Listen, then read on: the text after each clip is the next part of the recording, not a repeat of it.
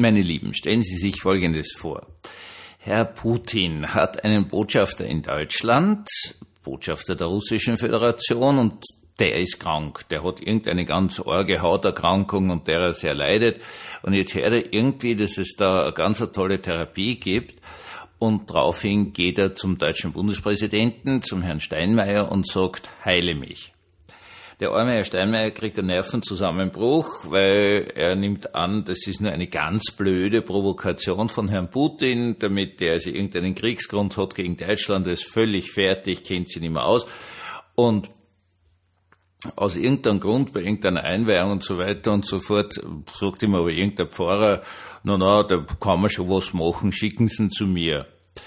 Und ja, was soll er machen? Er hat eh keine Chance, weil was soll er sonst tun? Also er schickt also diesen russischen Botschafter zu dem Pfarrer. Der fährt dorthin mit seiner tollen Karosse und Dienern und Leibwächtern und Chauffeur und so weiter und so fort. Nicht? Und wird dort geklingelt und kommt der Sekretär aus und fragt, was wollen's? Und es ist äh, mehr wienerisch, das Ganze natürlich. Also, was wollen Sie eigentlich?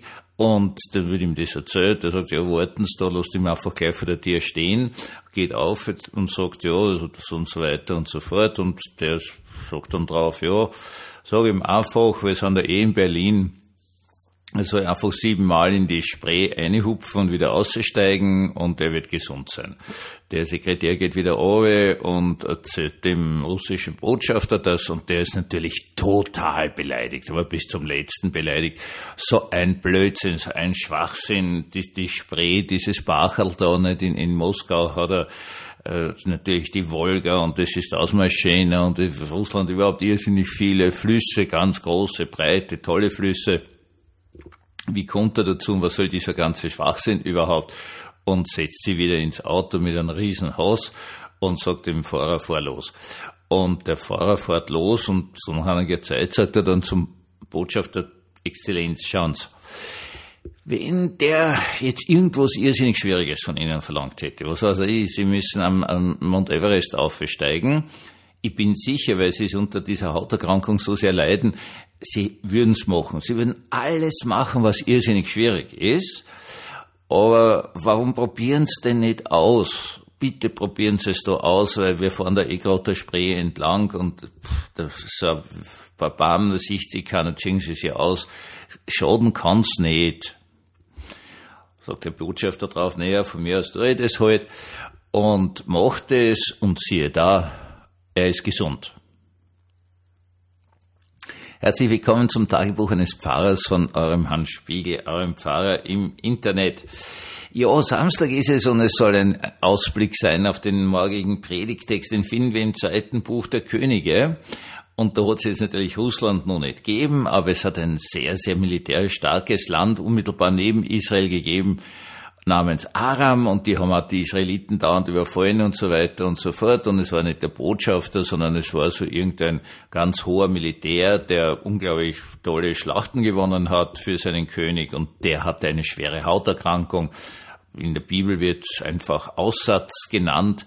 Nebenbei bemerkt, damit das jetzt klar ist, also das heißt in keiner Weise, dass der Lepra gehabt hat. Also unter Aussatz ist so ziemlich alles abgehockt worden, was äh, entstellende Hauterkrankungen waren, was auch immer der gehabt hat, auf jeden Fall hat er sehr darunter gelitten und wird dann also nach äh, Israel geschickt und so weiter. Und der Rest ist eigentlich jetzt mehr oder minder gleich dem biblischen Text. Der kriegt dann Haus und dann sagt die Martina, aber ah, na, hupft doch da in das Bacherl eine und so weiter und so fort und wird gesund. Der entscheidende Punkt bei der ganzen Geschichte ist gar nicht, dass der gesund ist. Wir wollen ihm dazu herzlich gratulieren, dass er gesund ist.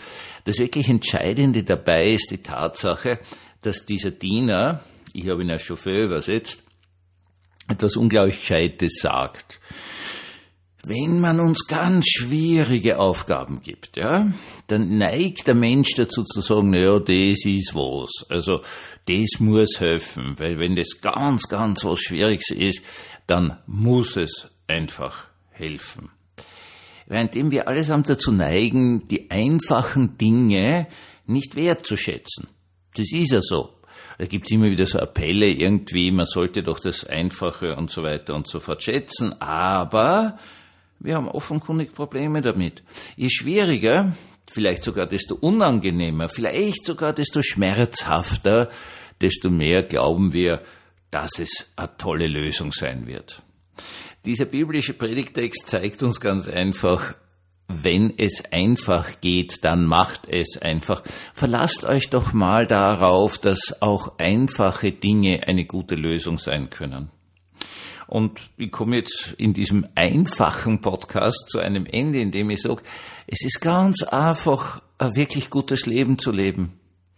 Seid freundlich zu Mensch und Tier, erfreut euch jeden Tag eures Lebens, in Klammer, wenn ihr jetzt gerade keine Schmerzen habt und irgendwas Furchtbares passiert ist, also wenn ein normaler Tag ist, dann freut euch von ganzem Herzen, vertraut auf Gott und seine Gnade und ihr werdet ein wunderbares Leben haben.